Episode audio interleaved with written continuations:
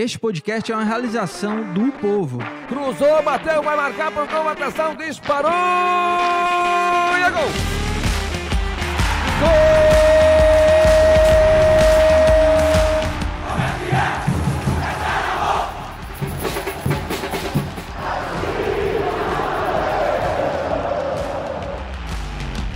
Fala rapaziada, é hora de Footcast, o podcast do torcedor cearense.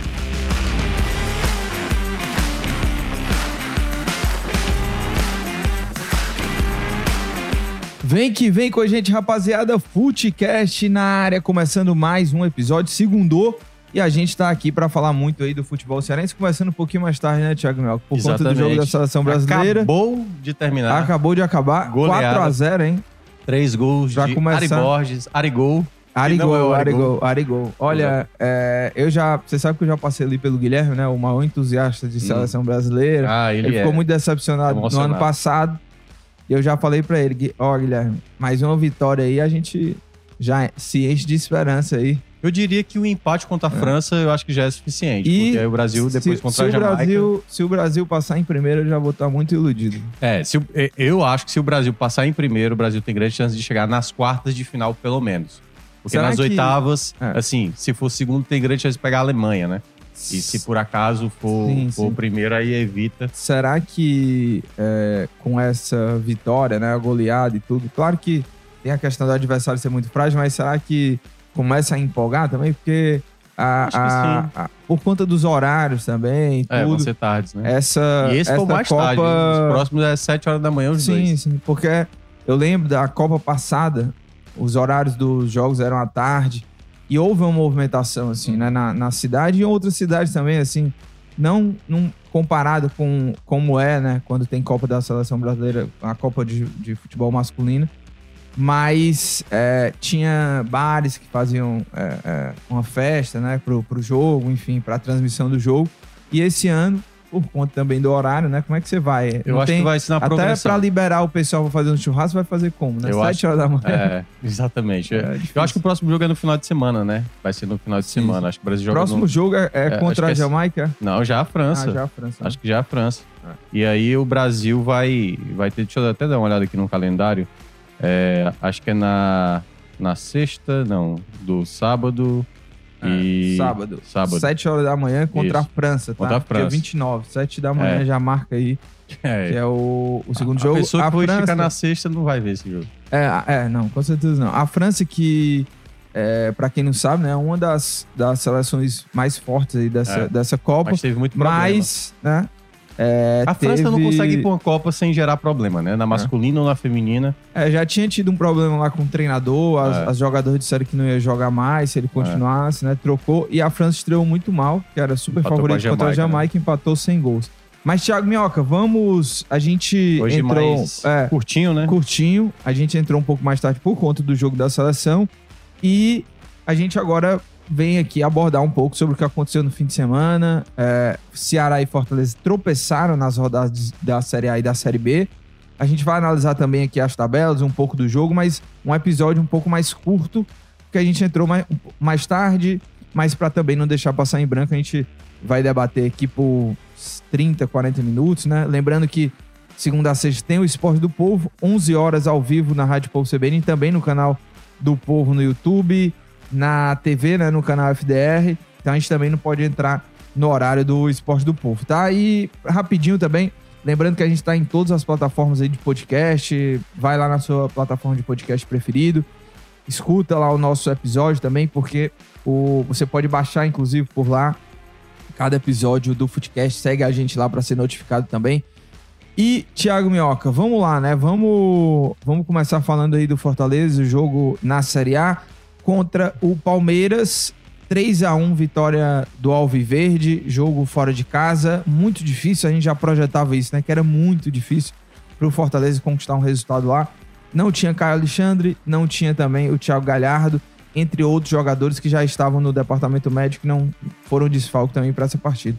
O que, é que você achou desse jogo? É, o Fortaleza que teve alguns momentos, Thiago Mel, que o torcedor, é, depois do jogo, ficou se lamentando porque em alguns momentos o, Fortaleza poderia ter é, não matado o jogo, mas ah, teve aquele lance do Luceiro, que poderia ter, seria o gol da virada, né? Do, do Fortaleza, não conseguiu. Teve outros momentos que a partida estava mais equilibrada e o Fortaleza não conseguiu fazer o gol que poderia ter dado uma tranquilidade ali. O que, que você achou, no geral, dessa partida? Mais uma partida como titular do Marinho também, né? Ele até teve uma oportunidade, não conseguiu fazer o gol. O Pikachu foi titular, o Voivoda mudou, mudou um pouco o esquema. No geral, o que, que você achou? Assim? É, Lucas, é, era um jogo complicado, todo mundo sabia. Não contava com dois jogadores importantes, sem Caio e sem Galhardo.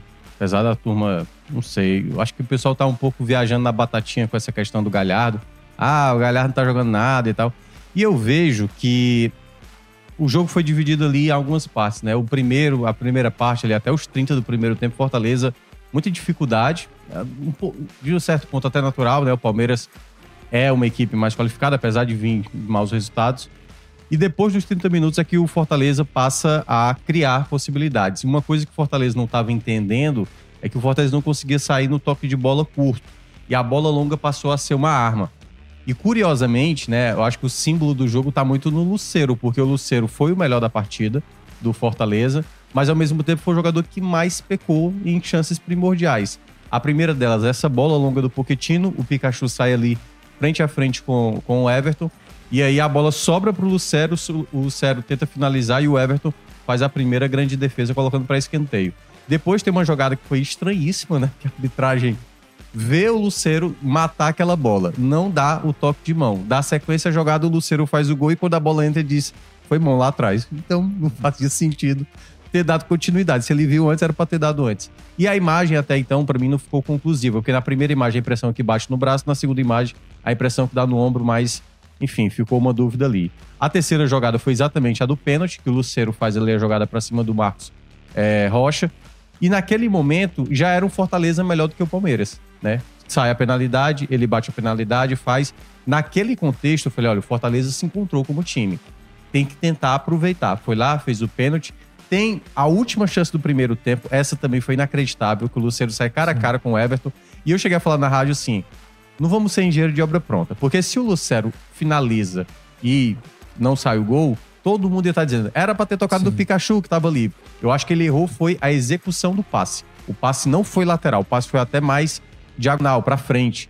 E eu acho que o erro do Lucero foi esse, porque perdeu-se ali uma grande oportunidade e, de ter a vantagem. E ele estava sendo um grande personagem do Fortaleza. É. Né? As jogadas ofensivas ali eram é. em cima dele, ele estava ganhando todas. Assim. E é por esse detalhe que às vezes eu acho que o Galhardo tem mais essa qualidade, porque quando você observa, por exemplo, no jogo do Cruzeiro, né? O Galhardo que dá aquele passe pro Caleb, o Caleb depois dá o passe ali pro Luceiro.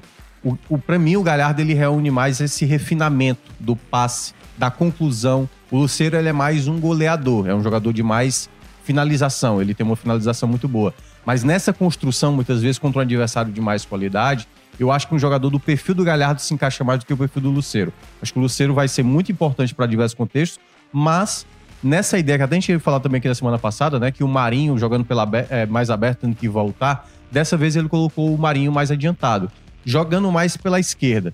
O Marinho, acho que não fez uma partida tão boa assim. Acho que do setor ofensivo, o Cachu foi bem, o Cero foi bem, Pochettino ajudou, assim, não foi tão bem ofensivamente, mas ajudou, mas faltou mais do Marinho. E aí no segundo tempo, o jogo começa mais pró Palmeiras, Palmeiras vai para cima, faz trocas, coloca o Mike, teve uma cabeçada do Rony ali com certo perigo.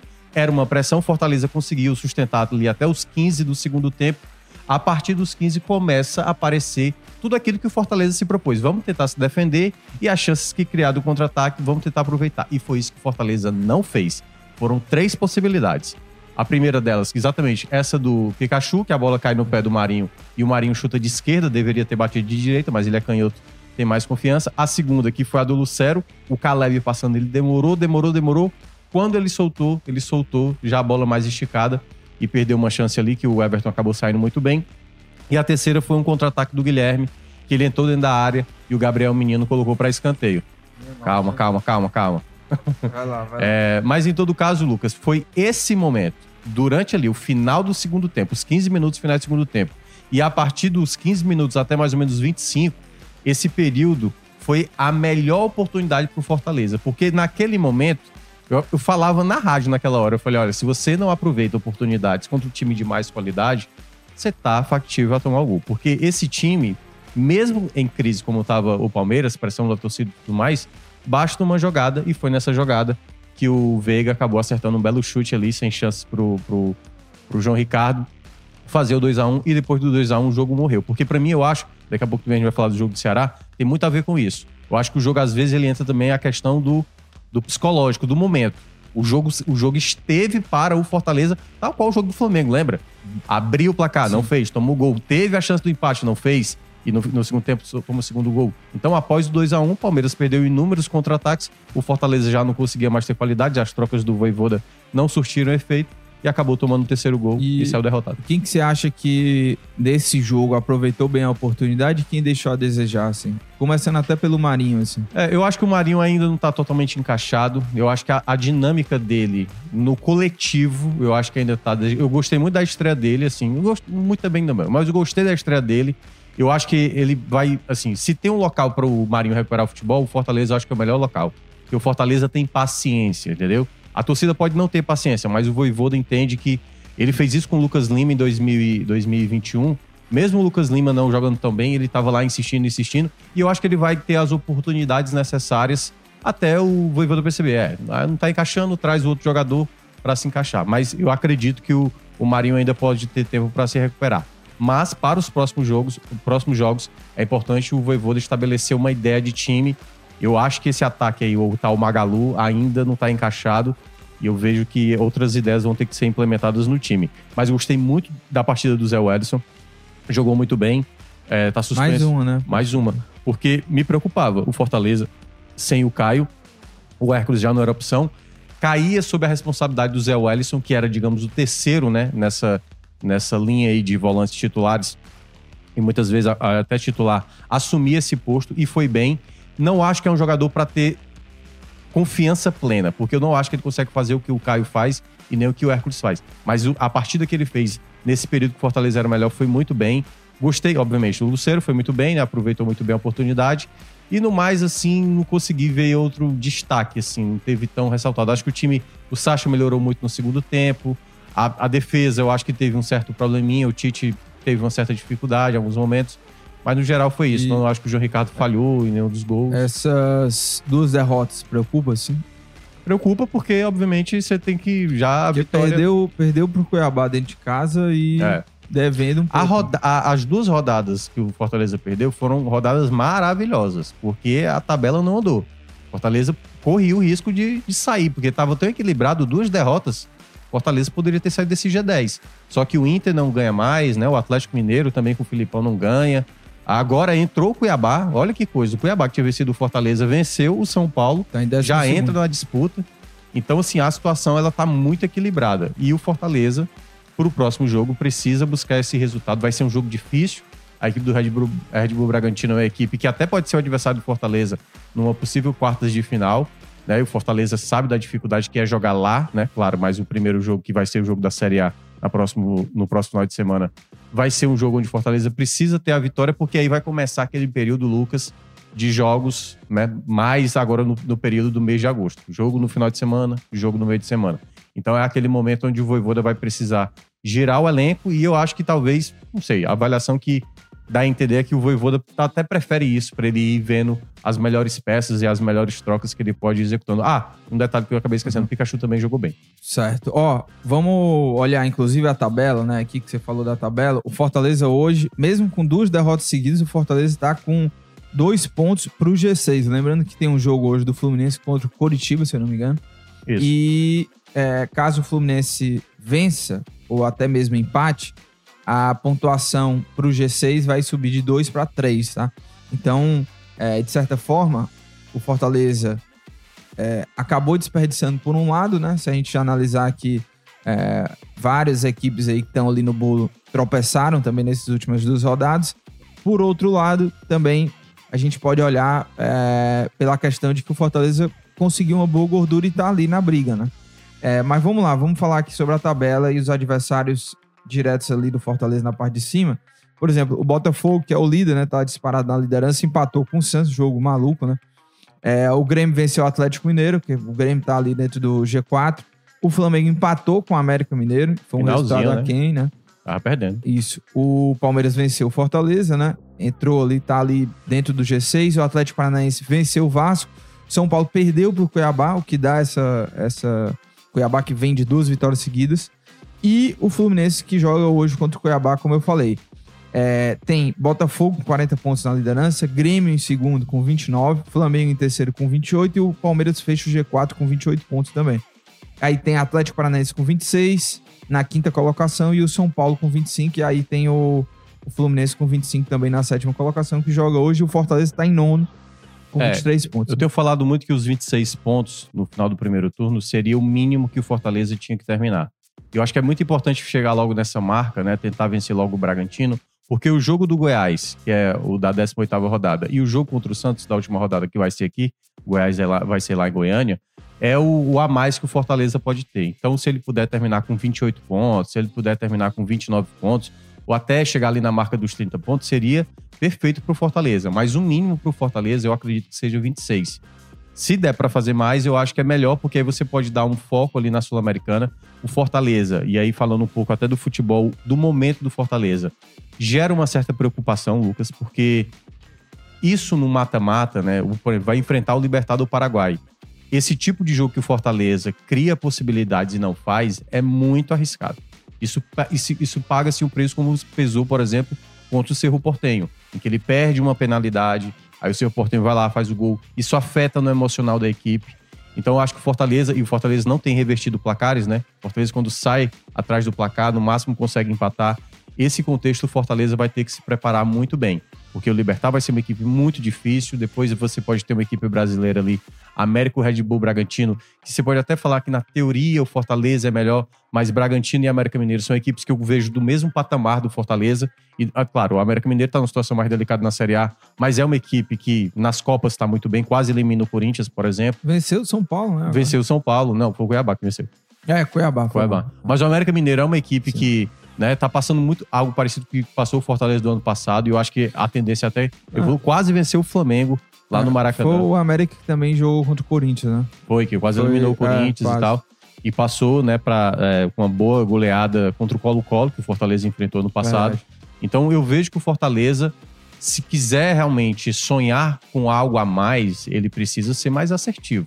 Os jogadores estão perdendo boas chances, tem qualidade para isso, mas eu acho que ainda o Fortaleza vai ter que é, aprimorar um pouco E não, mais e- essa E, conclusão. e- e essa dois frieza. jogos que, assim, pegando o jogo contra o Flamengo e contra o Palmeiras, que aí se a gente levar para o campo da análise da Sul-Americana, que na Sula, mata-mata, os erros podem custar muito caro, É. né? E, e o Fortaleza em dois jogos contra Flamengo e Palmeiras, teve ali momentos decisivos Sim, que não aproveitou e, e o jogo mudou completamente Totalmente. depois desse, desse Exato. desperdício, vamos dizer assim, de uma jogada, né? porque aí é onde o emocional acaba mudando de lado, né? E aí numa Sul-Americana, isso É, eu até falei brincando numa- na live lá do 45 que é tipo partida de tênis. Quem acompanhou a final de Wimbledon entre Uhum. Sim. Alcaraz e, e Djokovic viu que o Djokovic no primeiro set 6 a 1 tranquilidade, ah, vai dar Djokovic fácil. O Alcaraz vai lá, muda, parecia que o Djokovic estava acabado. Djokovic vence, né, mais um set e aí depois a gente foi ali pro tie break ali, o- aliás, o último set e a gente viu a vitória. Então assim, é, é isso, futebol tem momentos que o jogo está a seu dispor e você não aproveita essa possibilidade, você acaba deixando escapar resultados importantes. Olha só, Thiago, Mel, o próximo jogo do Fortaleza vai ser importantíssimo. Próximo sábado, jogo no Castelão. E aí é um confronto muito direto, né? Porque Fortaleza hoje está em nono com 23 e tem o Bragantino em logo oitavo acima, com né? 25, né? Então é um jogo que Fortaleza precisa vencer, porque vai ser mandante nessa partida. Jogo adversário direto e ainda vem de duas derrotas, não pode se distanciar do, É, do G6. Aí o Bragantino, é, se o Fortaleza vem de duas vem de derrotas, três jogos sem é, ganhar. o Bragantino também tá oscilando, né? Perdeu- vem de três jogos. perdeu pra Botafogo, Perdeu para Botafogo, empatou contra o São Paulo e empatou agora contra o Com o Internacional. com o É. Inter sem gols É. com o Internacional e sem gols com É. o São Paulo, né? E Esse- assim, detalhe, né? Esses dois jogos dentro de casa. É. Empatou com o Inter É. e São Paulo jogando dentro E- de casa e perdeu o Botafogo fora. Esse jogo do sábado entre Fortaleza e Bragantino tem um fator que os dois vão jogar pela Sul-Americana no meio de semana. Só que o Fortaleza joga na terça no Paraguai e o Bragantino joga em Minas contra o América Mineiro na quinta-feira só, entendeu? Eu acredito que o Bragantino vai vir com um time titular, assim, do que, do que tá disponível, obviamente, né? Não sei quais jogadores estão fora do jogo. Mas o Fortaleza, eu não sei se o Fortaleza vai com total força máxima, porque o Voivoda ano passado nos jogos da Libertadores, deu pra Agora- ver que ele deu uma escolhida ali, Sim. é, dando prioridade mais à Libertadores. Agora sim, o Minhoca, o, o Fortaleza na volta da data FIFA, a gente elogiou bastante o formato de jogo. O que, que você acha que mudou, assim, depois daqueles três primeiros jogos, em termos de postura, de tática, ou foi realmente mais questão de ser efetivo, né? Você lembra que quando eu falava, algo- eu fazia algumas críticas ao Fortaleza naquelas vitórias, muita gente Uhum. falou, pô, o Minhoca tá Sim. Buscando a perfeição. Não era nem a perfeição, é porque eu acho que o time tem que ter um pouco mais de equilíbrio entre os tempos. Eu falei aqui também na semana passada que o Fortaleza fazia poucos gols no primeiro tempo, fez agora, né? Mais um gol que o, o gol do Fortaleza saiu no primeiro tempo. Mas eu acho que tá faltando um pouco mais. Às vezes tá faltando essa coisa de aproveitar oportunidades. Outras vezes é não correr tantos riscos, como o Fortaleza acaba atravessando durante o jogo. E eu senti um pouco isso no Fortaleza em até algumas partidas, porque quando a gente lembra do jogo contra o Atlético Paranaense, por exemplo, que era o time em reserva, o Fortaleza não era para ter tido tanta dificuldade assim, certo? Poderia ter tido uma dificuldade, mas não tanta dificuldade. E o Atlético Paranaense ficou próximo a fazer gol. Quando tava 0 a 0 teve oportunidades. No jogo contra o Atlético Mineiro também teve um- uns sustos e tal. Mas eu ainda acho que o Fortaleza tem que ser um pouco mais equilibrado. Ele pode até sofrer alguns sustos, mas ele tem que, às vezes, fazer o gol, sabe? Abrir uma margem. Os gols do Fortaleza, às vezes, tá saindo só nos minutos finais. Às vezes o time não aproveita a possibilidade de abrir o placar, de ampliar o placar. E isso gera sempre essa incerteza. Que até quando isso pode ser um problema para um jogo mais importante de mata-mata, né? Como se você vai jogar no Paraguai contra o Libertar, vai ser um jogo muito complicado. Aliás, o Libertar tem uma estatística que o Fortaleza tem que ter cuidado até mesmo no jogo de ida, porque é o seguinte: o Libertar de todas as equipes que já disputaram a Sul-Americana, 13 vitórias fora de casa. É a equipe com o melhor, é o me- o melhor número de vitórias como visitante. Então, para que Fortaleza empate lá, não se acomode achando que, ah, não, em casa a gente resolve, porque é uma equipe que é muito acostumada, disputa todo ano um torneio Uhum. internacional e é o atual campeão paraguaio. Então, o Fortaleza que enfrentou o Cerro Porteño já teve dificuldades, o Libertar vai ser do mesmo nível, se não pior. Olha só, deixa eu ler aqui algumas mensagens. O José Eudes aqui dizendo adversário fraco, mas o time fez um ótimo jogo. Teve, algum, teve alguns erros preocupantes na saída de bola. Isso, ele é torcedor do Fortaleza, tá? O adversário fraco, né? Ele tá dizendo. Não sei, sei- Palmeiras? é, pois é, não sei se ele tá falando disso, né? é, o Nopul dizendo que era pra emendar logo, né? Com o programa das 11 horas, o Esporte do Povo.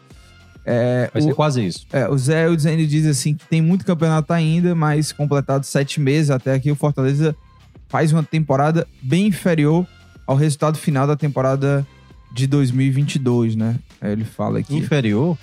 É, eu acho que ele tá comparando com reta final de 2022, tá? Eu acho que é isso. É, assim, na- porque- na, retomada do time, em termos de Vamos lá, desempenho. eu acho difícil alguém repetir o que o Fortaleza fez, até o próprio Fortaleza, meter 40 pontos em um turno, assim. É muito difícil. Por isso que eu tô dizendo, terminar com 30, só- acho que só seis equipes do Nordeste chegaram a esse patamar. Duas delas foi com o Voivoda. O Helder Vieira dizendo que a ausência do Ga- Galhardo ajudou o Luceiro, você concorda? Eu discordo em certa parte. Porque eu não tava gostando do Lucero em boa parte do jogo até ele volta a aparecer. Mas é, é o que eu costumo falar. Pra mim, o Lucero é muito mais um finalizador. É um ótimo homem-gol, certo? Mas às vezes essa bola não chega. E o Lucero não é um jogador de qualidade de construção. Não à toa, a maioria dos passes do, do Lucero não são tão bem executados. Ele se atrapalha mais com essa bola. O Galhardo, ele tem essa qualidade. O Galhardo, ele erra também, mas o Galhardo, ele tem um passe melhor, ele tem uma visão de jogo melhor, porque também ele já chegou a jogar como meia. Então, assim, nesse, nessa dividida, hoje, hoje, parece loucura falar isso, mas eu ainda iria de Galhardo, assim, como prioridade no ataque, e depois eu pensaria qual seria essa dupla dele, ou no caso, uma outra formação com outro atleta. Boa, vamos virar a página para a gente falar um pouquinho sobre o Ceará também. É, jogo também no fim de semana, o Ceará acabou sendo derrotado pelo Juventude no finalzinho do jogo. Né? Você imagina aí, É, o torcedor que foi no meio de semana, quarta-feira, o gol no final, né? O gol do Luiz Otávio. É, Agora- e, e o Ceará que teve gol anulado, o Fortaleza também teve gol anulado, né? Que a gente É. até comentou da, da mão do O Ju- Luceiro. é, o Juventude também teve um gol anulado. É, o Juventude também. O Ceará no começo ali do. Tava no primeiro tempo, né? Ainda, quando a bola. a- inclusive, tinha acontecido dois lances semelhantes, né? Um, Foi. o Jean Carlos perdeu o gol, que era a jogada legal. Sim. E no outro, ele até dá um toque de letra, É. né? Um belo gol até do Bissoli, mas estava impedido ali, eu acho que ficou muito claro. O que, que você achou da, da postura também do Ceará? E aí, é, puxando também um pouco pro Guto, né? Eu até, eu, eu escrevi na minha coluna, assim, que era um jogo super importante, o Guto é, precisava, obviamente, ali ser certeiro na, na escalação. E um dos pontos que eu achava que não fazia sentido, por exemplo, era voltar com a zaga, como o Thiago Pagnussá, né, pra Sim. esse jogo. Beleza, ele não voltou, botou o Luiz Otávio e o. E o Foi a mesma linha defensiva. É. PV na a- esquerda. E, a- e o outro ponto também era o Igor, né? Porque, é, obviamente que cada jogo você pode montar uma estratégia, mas pra mim não faz o menor sentido um jogador só ser utilizado em jogo fora de casa. E dentro de casa ele simplesmente não é nem utilizado, porque no jogo anterior, né, o jogo em casa, o Ceará, ele nem entrou no jogo. É, né? contra o Vila Nova não entrou. É, então, o- eu acho que o Guto poderia. Como é que. Deixar o Janderson no, no banco, sabe? Pronto, é, é, daí, é daí que eu começo, eu acho que a, a, a minha análise. Porque você já não contava com três jogadores que são, nessa ideia de novo time que está sendo montado, que estão jogando muito bem, né? Principalmente Zé Ricardo e Maranhão estão jogando Uhum. bem, jogaram muito bem contra o Vila Nova. Não tinha o Eric. Já, e não tinha o principal jogador da temporada, que era o Eric. Quando você não tem esse jogador, como é que você vai montar uma equipe fora de casa, precisando muito de uma sequência de vitórias, com Castilho caindo pela esquerda, que é mais um meia esquerdo, um terceiro homem de meio de campo? Eu acho que talvez ele tenha te- queira tentado emular o que ele fez naquela época com o Sobral. sim. O Sobral jogando como Até porque ele caindo tem pelo insistido nisso. isso, né? é. Ele, eu acho que nos jogos fora de casa, eu acho que ele vai tentar pensar fazer isso. No jogo contra o Mirassol, ele tinha o Eric e fez com o, Yuri, o, o, o Igor o, o Igor Kleber, né? Do Uhum. outro lado. Dessa vez, já que ele não tinha o Eric, por que não o titular da posição, que é o Janderson? Sim. O Janderson é titular. Ah, Por que não começar com ele? Então, assim, ele perdeu um jogador com essa característica. O Janderson é um jogador que tem muita e tomada. sem nenhum. É, o jogador, o Janderson tem muita tomada de decisão errada, é muito individualista e tal. Critiquei ele depois do jogo do Vila Nova, acho que ele era um dos jogadores que estava dificultando aquele primeiro tempo do Ceará. Mas ele é um titular, entendeu? Comparado ao que é o Igor e comparado ao futebol que o Castilho tá, tá demonstrando, não, são- não é o jogador nem do perfil, nem da característica. E aí, novamente, tal qual tinha sido o jogo contra a equipe do Mirassol, que ele não levou nem Pug nem Pedrinho, ele já tinha né, falado depois do jogo do Mirassol que não eram protagonistas e tudo mais. E eu não sei o quanto isso afeta os garotos. Porque eu gosto de falar da questão do Pedrinho e do, e do Pulga. Também a ver com o próprio planejamento do Ceará. Porque quando os dois vieram, Lucas, é bom lembrar que foi o Moringo que estava acompanhando esses jogadores. Eles chegaram ali basicamente sob o aval do Moringo. Um estava se destacando no Campeonato Carioca e o outro no Campeonato Cearense e na Copa do Nordeste, que era, no caso, o Pulga. Nesse momento, quando eram para chegar, esses jogadores eram para ter tido minutagem. Só que quem estava, teoricamente, é, com essa missão de dar minutagem foi o Barroca. E o Barroca não conhecia esses atletas. Dá pra ver claramente que ele não tava sabendo o que é que o Pulga tava fazendo aqui e nem sabia direito. Ele até, não, me falaram lá do jogador lá do Volta Redonda, no caso o Pedrinho, ouvi falar muito bem dele e tal, mas ele não dava minutagem. Quanto tempo o Pedrinho ficou sem jogar que a gente até brincava assim, pô, o Pedrinho vai jogar alguma vez? Então demorou ele receber a oportunidade. Então, no período onde o Barroca tava sob o comando, esses jogadores não ganharam minutagem. Até mesmo pra gente ter aquela noção, porque não é que o pessoal falava, ah, tem que colocar o Pedrinho e o Puga, não é porque eles eram protagonistas, porque eram melhores. É porque esses, esses garotos precisavam ter jogado antes. Não foi dado a minutagem necessária. Chega o Guto, e o que é que o Guto faz? Ele acaba dando oportunidade para um jogador que já teve várias oportunidades, que, no- que é o Igor, né? E aí os jogadores mais jovens, o Pedrinho e o, e o Puga, já praticamente sem ter tido muita minutagem, sem jogar há muito tempo. E aí, quando vem a troca do Guto já no final, entre os 43 do segundo tempo, o Pulga.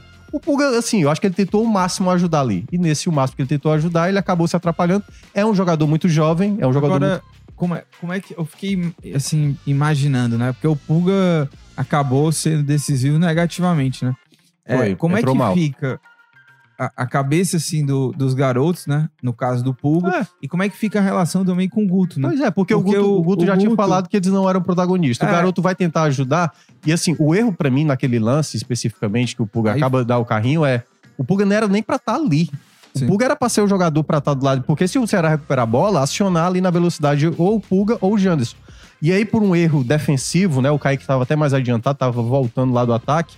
o Puga teve que fazer a compensação. E aí, por ser um garoto, de maneira ali exacerbada, o próprio uh, Nenê já tinha cavado faltas antes. O Richardson tinha feito uma falta nele já aos 45 do segundo tempo, desnecessária. O, o Nenê estava de costa. E aí o Puga lá dá um carrinho. Acho que tem um toque, obviamente tem um toque, mas o Nenê dá uma valorizada. Queira ou não, né? Não tinha o que fazer. Não foi um. Não aconteceu nada, a ponto. Eu vi gente dizendo que não foi nada. Eu, Mas assim, eu acho que, será teve que- o toque, mas eu acho que o Nenê também dá uma valorizada. Será que ele eu- vai pro fim da fila, hein? Agora, pô. Pra mim tá muito claro que o Guto não tá satisfeito com esses dois garotos, assim, pra pra ser a solução. Sim. E aí é que tá. Eu acho que no processo que o Ceará fez, Puga e Pedrinho já era pra ter tido mais minutagem. Já era pra ter é, passado por uma situação. Agora, numa situação onde o time tá m- mal com essa dificuldade, não dá pra cobrar tanto desses garotos. Não dá pra cobrar tanto desses garotos. Eu acho que o Guto ainda vai, vai ter que utilizar esses atletas. O Igor, sinceramente, eu não sei o que é que o Guto enxerga nele a ponto de estar tão à frente assim. Mesmo os Ah. garotos tendo essa, essa dificuldade, tanto o Pedrinho como Agora- o Puga, eu gostaria de ver mais eles tendo oportunidades, porque eu acho que na característica eles tendem mais a evoluir do que o Igor, que pra mim já, já bateu o teto É. dele, pelo menos no Ceará. Pelo menos no Ceará. Acho que não encaixa a característica daquilo que o Ceará tem. Quais são os titulares? o- é o- é o- Janderson e o- Eric. Com, com a formação que o Guto fez, né? De ter o Castilho, o Jean Carlos, o Igor e o Bissoli, é, quando o time tinha a bola, seja pra sair construindo, ou seja pra uma transição rápida, não tinha aquele jogador pra ser a, a flecha ali, né? Não o, tinha, o cara final da, da jogada. foi porque aí- o Igor não, não consegue ser E esse foi no primeiro tempo que eu falei, cara, o Ceará perdeu a chance no primeiro tempo. A equipe do Juventude jogou mal o primeiro tempo. E o jogo mudou no segundo, porque o Juventude melhorou. O Juventude passou a atacar. O- o Bruno Ferreira teve que fazer uma defesa importante numa cabeçada. Então eu acho que o Ceará perdeu uma grande chance exatamente por conta também da escolha. Não é que, ah, se o Janderson tivesse entrado, o Ceará teria vencido o primeiro tempo. Mas eu acho que o Ceará estaria mais propício. Porque as jogadas que o Ceará, eu até tinha falado durante a transmissão, antes mesmo de, de sair as falhas do Juventude ali na saída de bola. Eu falei, ó, o goleiro do Juventude, Thiago Couto, conheço bem, porque é da base do São Paulo, ele é muito inseguro. Bola aérea dele é muito fraca, tanto que o Ceará quase fez um gol de cabeça, que ele saiu muito mal. bola. É. E a saída de bola dele também, se o Ceará ficar atento, o Ceará pode aproveitar. E foi duas vezes que o Ceará soube aproveitar isso. Quer dizer, soube aproveitar entre aspas, né? Conseguiu recuperar essa bola, mas acabou não aproveitando ali o, O- erro. No, no primeiro tempo, você acha que a, a estratégia do Guto, por mais que a escalação a gente Não, a estratégia foi boa, mas eu acho que faltou uma peça, É. a característica. Porque no primeiro tempo foi um jogo equilibrado, o Ceará não sofreu tanto assim Sim. em termos de, de perigo e tava dando muito certo a, a marcação, pressão da saída de bola do Juventude, inclusive É. do- dois lances muito parecidos assim, né? É, agora, eu acho que o Ceará, o que que faltou pro Ceará? Eu acho que faltou o, o time ter um pouco mais de equilíbrio em termos de desempenho também, né? De ter mantido o, o- a postura do primeiro pro segundo. Claro também que o, o Juventude, algumas Melhora, né? mudanças, passa a ser mais agressivo É. ainda e o Ceará não consegue mais. É, é, fica um jogo, é. ficou um jogo até mais aberto também. Porque faltava também peça de o disciplina. Tipo o Juventude Chay. O Chay eu acho um jogador hoje bem importante pro Ceará. Eu acho que ele vem jogando bem, uma peça que melhorou muito, e aí mérito até pro Barroca, né? Uhum. Se dá pra ter um mérito do Barroca, foi a recuperação do Chay. E eu acho que o, o Jean Carlos, apesar de ter aparecido em algumas jogadas, não é um jogador de fluidez, de construção de jogadas, sabe? O Chay, ele é um jogador de, de, de jogada individual, de dar o passe e meio que o time ser um pouco mais envolvente. Por isso que eu, eu acho que o Ceará, na prática, em termos de jogada criada, foi só uma que foi essa do primeiro tempo com a finalização do Castilho. As outras, por exemplo, a, a jogada que foi mais perigosa do Ceará no segundo tempo é um cruzamento que veio da, veio da direita. O zagueiro do Juventude quase faz um gol contra, a bola vai na trave. E aí eu vi muita gente criticar o Nicolas e tal por conta daquela jogada, mas é uma jogada difícil. Tudo bem, ele era pra ter acertado o canto direito estava aberto. Mas a bola veio também meio de surpresa. E ele pegou de primeira, ele acabou é, finalizando no canto onde já estava o Thiago Couto. Mas, no geral, é isso. Eu acho que o Ceará ainda precisa de reposição. Eu acho que o Ceará, nesse finalzinho de janela, né? E já se fala até do nome do Dodô, aquele ex-Fortaleza. Uhum. Ele é mais um meia, mas eu não sei se nesse período que ele tá fo- teve fora do Agora, Brasil, sim. se vai jogar pelo lado, por Pois exemplo. é, é, Porque eu lembro ele como camisa 10. Ele É, era camisa 10 lá com sim. o Rogério Senna. ele vindo é, Pô, já tem três caras na posição dele, né? É, a não O ser que ele jogue aberto, e né? Giancarlo. A não ser que ele jogue aberto. Que aí eu não sei se é assim que o Ceará tá pensando. Pois é, mas ele jogando aberto, é, pelo que a gente, a gente via ele, a passagem dele do Fortaleza, que a gente acompanhou bem, ele era aquele meia 10 É, clássico. era 10. Ele era não 10. É aquele jogador velocista. É. Claro que um meia pode jogar também pelos lados, mas é que quando a gente pensa no jogador pelos lados, né? É porque muda- é- pode até ser meia, mas às vezes é um, é um meia. Ele não tem a característica. Porque, assim, quando a gente pensa hoje o Ceará titular, que é Janderson e Eric, os jogadores abertos, os jogadores que deveriam ser os substitutos deveriam ter, digamos, o mesmo perfil. E ele até tem dois jogadores com o mesmo perfil, que são os dois, os dois garotos, o Puga e o, e o Pedrinho. A questão é que esses garotos, talvez o Guto não confie, já deu pra notar na, na fala, na coletiva do, da semana passada. E até mesmo nessa. Porque, por exemplo, quando ele colocou o Puga, eu até entendo que o Puga deveria ter tido oportunidade, mas um pouquinho antes, entendeu? Ele demorou pra trocar, ele foi colocar o garoto já aos 43 de segundo tempo. E eu acho até que era jogo mais pro Pedrinho do que. Porque. É por isso que eu até conversando lá com o Matheus no nosso grupo, né? Eu acho que o Guto não conhece perfeitamente o elenco. Eu acho que ele não sabe o que o Puga fez aqui no Campeonato Estadual. Eu acho que ele pouco viu o que o Pedrinho, eu acho que também pouca gente viu, o que o Pedrinho fez no Campeonato Carioca. Eu, e eu acho que, na ideia, tipo, se ele já tá com o Mas Janderson aí- pela esquerda, é aí- o Pedrinho que é pra jogar na direita. É uma falha dele, pô. É uma falha, mas é, Porque assim. É. Por, ma- porque, é porque assim, não tem porque como... assim, ô Mel, se se você é treinador de futebol, se você tem uma comissão técnica, porque a comissão técnica do Guto tem o Rodrigo Leitão, que tá lá é, desde o começo do, do trabalho, inclusive do Mourinho, né? Tá aqui. Não, eu sei, mas, já- é, mas que eu tô dizendo, E assim, não. quem foi que tomou e- a decisão de não, colocar o Pedrinho ó, no jogo? Foi do Guto ou foi do, do Leitão? não, eu sei. Agora, só que assim, não dá pra ele não conhecer. Ele pode até não confiar. Mas, pô, se ele não. Se ele não. Quando chegou, se ele não viu os vídeos, do, foi analisar, né, o que é que o Puga fez, ou, ou alguém chegou pra ele com as informações, ó, esse cara aqui, né, você não conhece, mas ele foi muito bem no Campeonato Cearense, ele fez isso, isso, isso. Pois é, assim como o Pedrinho. mas aí é o quanto você acredita que essa informação é relevante sim, você aí, justificar. Porque, por beleza, exemplo, né? o Puga, ele não teve relacionado nos dois últimos jogos. E passou a ser acionado Sim. nesse jogo. O Pedrinho, que estava é, relacionado, entrou no jogo passado e não entrou nesse. É. Porque é mais a questão, porque assim, ó, no jogo passado ele fez Eric com o Pedrinho. Teoricamente, o Pedrinho é pra ser o substituto do Eric, Sim. entendeu? Porque os dois jogam pela direita. O Puga é pra ser o substituto do Janderson, que joga pela esquerda. E ele terminou o jogo com Janderson e, e, no caso, É. o, o, o que, Puga. que aí eu assim eu não vou entrar muito nessa do, do conhecimento que pra mim é obrigação do Guto É. mas é, me parece assim que falta um pouco de não sei confiança convicção do Guto porque é isso como é- é, ele, ele levou os dois mais por pressão Eu acho que é por conta de lesões, Sabe? né? E jogadores suspensos, né? ou não é, como é que num jogo entra o Pedrinho e no outro jogo o cara nem entra né É, exato. como é que num jogo o, o Igor é- é titular E no, no também outro, no outro dentro de não casa, entrou. não entrou. simplesmente não, não, entra. É e agora volta titular, É, sabe? é, é, é, e, por exemplo, né? E aí trazendo até um outro ponto que também foi muito destacado também quando houve essa troca. Quando saiu o David Ricardo machucado, né? E está suspenso no próximo jogo, entra o Thiago, e o Thiago, assim, no pouco tempo que teve, Sim. cara, deu pra ver, assim, mais, de maneira acentuada a queda de rendimento do Sim. sistema defensivo, assim, mas. A primeira jogada ele tenta chutar, a bola vai pra É. trás. Agora nessa, É, né? A jogada da, teve uma cabeçada do jogador. A cabeçada que o, o Bruno Ferreira defende, o, o Thiago tá mal é, po- posicionado. E a jogada do gol do Rodrigo Rodrigues, que foi anulado, se você olhar, se você olhar a movimentação do Thiago Pagnussá naquela jogada, ele tá olhando o jogador que tá vindo, ele larga o Rodrigo Rodrigues e vai marcar o jogador. É porque o pé, metade do pé ali do, do Rodrigo tava um pouco na frente. Mas teria sido uma falha grotesca do Thiago. E eu acho que pro próximo jogo preocupa muito imaginar qual vai ser esse parceiro.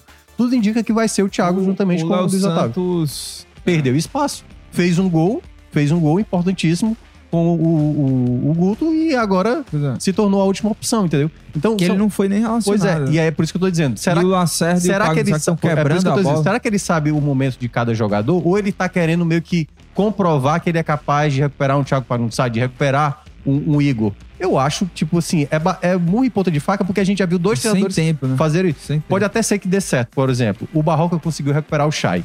Mas eu acho que o momento é é muito urgente pro Ceará. E tudo que tá acontecendo com o Ceará é, quando tem um jogo em casa, vence, a esperança vem. Quando vem um jogo fora de casa, o time, né? E eu acho até que esse foi o jogo Não, melhor e- do Guto assim, né, fora de casa. O, o- acho que É isso, o, o Guto não confia nesses jogadores. É. O Guto não confia no no Léo Santos. É porque. Sei lá, pelo que ele vê no treino, ou, ou por não ter trabalhado também com o Léo Santos. Aqui no, É, em comparação é dos zagueiros. É porque assim, ele, Ele, não já trabalhou. mais Ele não no trabalhou com o Thiago. Thiago ele, não, ah, ele não trabalhou com o Thiago. Então, por mais que ele tenha essa informação, ó, o, Thi- o Thiago não tá bem nessa temporada. Aí ele deve pensar, pô, mas eu confio no Thiago. Eu, eu- sei, eu sei do que ele é Ah, capaz, isso, entendeu? isso. E aí ele, tipo assim, eu vou apostar no Thiago Ah, porque eu sei. Até ele entender, isso. tipo assim. Aí nisso pode, você pode perder três, quatro Agora- rodadas batendo. Um, um outro ponto até, Minhoca, é, só, a gente já tá na reta final, mas você acha que o, eu- toda transmissão de jogo do Ceará, é, principalmente assim, jogo fora, ou seja, que é uma equipe que não é a equipe daqui do estado, assim, né, que vai fazer o jogo, por exemplo, é, sempre lembram do Varley como ponta, né? Porque o Varley tá sendo utilizado completamente Sim. como, como lateral. Não seria também uma boa, hein? eu cheguei a falar isso na transmissão. Porque, Porque, porque por pô, exemplo. o Varley tá aí. Você tá com problema. Pô, eu, é, me, é melhor ter o Varley do que o Igor. O, o homem não é precavido, o Ah, Guto não é muito aham, precavido, né, muitas vezes. Se ele é tão precavido, por que não, por exemplo, colocar o Orejuela numa segunda linha? Ou Não, puxar o ah, Varley realmente pra... o- o- Coloca o Orejuela como O- lateral O direito. Varley, ele. Porque eu também, quando vejo o que o Guto tá fazendo, a primeira coisa que eu, que eu lembro é daquela 2020 que ele aposta no Sobral, dá muito certo né, nesse Sim. esquema.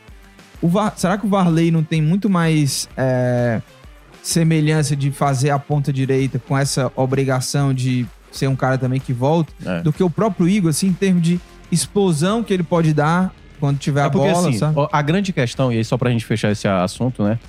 Eu vejo que o Guto, ele tá tentando coisas que todo mundo já viu durante essa temporada, certo? Tudo isso que a gente tá falando, ah, será que Orejuela junto com o Varley? Será que colocar um jogador como o Pedrinho, como o Pulga? Tudo isso, o Ceará até então não teve durante a temporada, certo? Já era pra estar fazendo nesse momento. A grande questão, porque o Guto chegou agora, e o Guto tá fazendo a mesma coisa que o Barroca fez e que o Mourinho já tentou também várias vezes. Então a gente já tá acostumado a ver que o Igor vai ser testado e o Igor não vai acrescentar. Então, a incomodação é por conta disso. Porque tudo que o Guto tá tentando. é, Falta exatamente a pessoa dizer, Guto, já foi tentado isso diversas vezes, entendeu? E a coisa não tá dando certo. E ele tá, obviamente, fazendo essas escolhas. Claro, a culpa não é exclusivamente do Guto, isso também tem a ver com a própria. Ó, e aí, pra fechar mesmo. O Ceará termina esse primeiro turno, assim, de maneira muito abaixo do que as projeções colocavam. Até se a gente colocasse uma projeção mais abaixo. Talvez o Ceará não tivesse no G4 no final do, do primeiro turno. Mas 28 pontos apenas é muito pouco. Do, da, o Ceará perdeu sete vezes nesse primeiro turno. São muitas derrotas para uma equipe que briga para esse acesso, é muito ruim. E agora vai ter que fazer um campeonato, Lucas, de um patamar de no mínimo 35 pontos. No mínimo 35 pontos nesse retorno. Ou seja, fazer uma campanha que hoje Vai- é do líder do campeonato. Vai ter que desencantar, né? Agora, Thiago Minhoca, só trazer aqui a tabela pra gente também fechar esse papo. O Novo Horizontino é líder com 36 pontos, Vila Nova com 35 na vice- vice-liderança, o Sport é o terceiro com 35 pontos e o Vitória que joga hoje, né, tem 34. A distância hoje do Ceará pro G4 é de 6 pontos, né, Thiago Minhoca? É. E, E pode ser chegar a 7 pode- se o isso, Vitória, pontuar hoje, né? Exato, exato. Então, na rodada, o pessoal que tá na parte de cima, o Novo Horizontino venceu o Criciúma. O Criciúma também é adversário direto, né? Tá no bolo ali na parte de cima da tabela. O Vila empatou com o ABC, que foi uma- um resultado aí de tropeço do Vila, que tinha perdido pro Ceará também, né? É. E o Sport voltou a vencer, venceu o Sampaio Correia. Inclusive, termina aí dentro do G4, o Wagner Lova artilheiro da Série B. E o Vitória joga hoje contra a Chapecoense. É... O jogo hoje, eu acho que o Vitória joga fora de casa, né? Não, o jogo é no Barradão. O jogo é, no Barradão. verdade. 7 horas da noite. Hoje também tem Londrina e Botafogo de Ribeirão Preto, o jogo na casa Lembrando do que o Londrina. Botafogo também pode passar o Ceará, né? Se vencer. Ah, é. O Botafogo é imediatamente E tá com um atrás. jogo a menos também, É, viu? isso. Aí ele tá agora com dois jogos a menos. Dois, dois. Ele tem um jogo ainda a cumprir, É. acho que é o Ceará é o nono com 28 pontos É. e o Botafogo de Ribeirão Preto 27 pontos. Então é bom ficar de olho também nessa rodada. Ceará, situação delicada, no mínimo, né? Delicada porque é claro que tem um turno inteiro, mas a gente olha pelo que tá acontecendo e também pela projeção do que foi até agora o primeiro turno. Ainda tá oscilante, e né? o Ceará vai ter que ir muito além do que fez no primeiro turno. Sequência de vitórias, Porque Lucas. até o Lucas Silva, repórter da nossa equipe, ele até trouxe, né? Lembrou da, da meta que era da diretoria: 10 vitórias no primeiro turno e 10 vitórias no segundo. Então, ou seja, para ter 20 vitórias, né? No, no, na, na Série B como um todo. Então agora vai ter que ir em busca de É, 12, pelo menos. Lembrando que essa meta é assim, pensando apenas numa, numa pontuação específica, porque obviamente a, a pontuação ficar mais elevada e não quer dizer que tem 62 pontos e tal vai dar garantia de acesso. Esse ano eu acho que vai ser de 63 ou mais. Por isso que eu falei, eu acho que o mínimo para o Ceará fazer no retorno é 35. Eu acho que 63 vai ser ali o mínimo de um quarto colocado, Olha. podendo po- po- até ser mais. Thiago Melca, rapidinho ler aqui os comentários, nosso tempo tá corrido. O Eduardo Girão diz: uma pergunta pra vocês. Morínigo, Barroca e Guto têm aproveitamentos parecidos no Ceará em 2023. Será que não tá claro que o elenco tem carências importantes, né? Ele o elenco tem carência, mas, cara, não tem como eu olhar pro Vitória, pro Vila Nova, Sim. pro Novo Horizontino e achar que o problema do Ceará é elenco. É um time que ainda não se acertou. E que são três treinadores, não tem como você ter dado liga pra um time que tá sempre mudando, entendeu? E aí, obviamente, insistindo em peças que não estão dando certo. Ó, o. O David Ricardo, por exemplo, foi ser titular agora. Agora. Agora, depois de tanto tempo, Sim. entendeu? O, O- melhor zagueiro do Ceará. O Ronier diz que o Sidney. É Sidney ou é Sidney? Não sei se, É. né? Tem que jogar de titular já na sexta, porque se for com o Thiago Pagno, só perde. O Arivan dizendo que o Guto não bota o pulga porque ele não recompõe, já o Igor faz o que ele quer. É... Deixa eu ver aqui mais. O, o Bruno Araújo dizendo, Lucas, será que essa insi- insistência no Igor não é pressão de empresário, né? Ele também dá esse questionamento faz- à cornetada. Exato. É, o Emanuel dizendo que o Igor não tem condições, jogador nervoso, fraco nas projeções, precisa melhorar fundamentos. E ele corneta mais aqui, dizendo que o Igor tem que jogar a Série C e tal. Então tem muito torcedor também é, chateado e falando também do, do Igor, né? O pessoal não gostou. É, Thiago Mioca, próximo jogo do Ceará também vai acontecer agora só na sexta-feira, né? O jogo Sexta-feira. dentro de casa contra o Já é Ituano. na E sexta-feira. o Castelão recebe jogo sexta e sábado, né? E que sábado, beleza. exatamente. Domingão não tem jogo. Não tem jogo, mas esse é um jogo importante contra o Ituano. É, virada. Ceará perdeu, é. Começo de turno. E você tem que começar o retorno já vencendo. O jogo é em casa. O Ituano pedra no sapato. E é uma situação que o Ceará lembra um pouco o esporte. O esporte vinha 100% em casa e vinha tropeçando fora. A partir do momento que o esporte parou de ganhar em casa, que ele empatou o jogo contra a equipe do Mirassol e depois perdeu para o Vitória, a pressão aumentou muito em cima do esporte. É a mesma coisa do Ceará. O Ceará tá vencendo em casa, porque antes com o Barroca, você até tinha Sim. bom aproveitamento fora. E em casa é que tava ruim. Chega o Guto, melhora o desempenho em casa, mas aí você aí, aí você piora o seu desempenho fora de casa. Então, se você perde um jogo fora e vai pro jogo em casa, você não ganha, praticamente a situação fica muito difícil de o torcedor confiar. Thiago Minhoca, é, Dicas rápidas. dicas rápidas. A minha, sequestro no viu? Vai lá. Eita. Idris Elba. Aí, Idris Elba, então é, boa. No, É na Apple nome aí- TV. Não, é. Mas é porque não tem outro jeito. É isso, a série. Parece tela É, quente. Sensacional. Tem, ainda falta um episódio, né? Porque sai por semana. É filme de bala? É filme de bala? Não, não, é uma série. É, Ah, é sério? sec- É, uma série. São seis episódios. Sequestro no ar já diz tudo, né? É, É, acontece um sequestro sequestro no no avião. O Idris Elba tá lá, ele, ele é um negociador. A profissão dele é negociação, entendeu?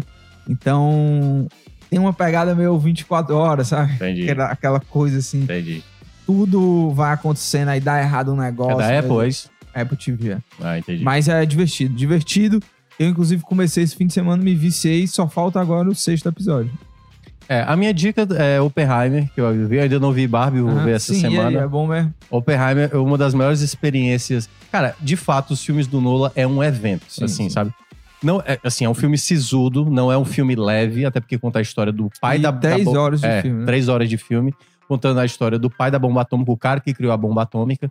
E aí é um filme bem pesado quanto a isso, né? Quanto a... Assim, não é... Não conta como é que é a bomba e Sim, aconteceu. sim. É contando como eles criaram, por que que criaram Uhum. essa bomba, a pessoa, né? No caso, o Oppenheimer. É todo preto e branco é o filme. Não, ele tem uma parte. é, de acordo com a linha temporal, um é Entendi. preto e branco e outra é Entendi. colorida.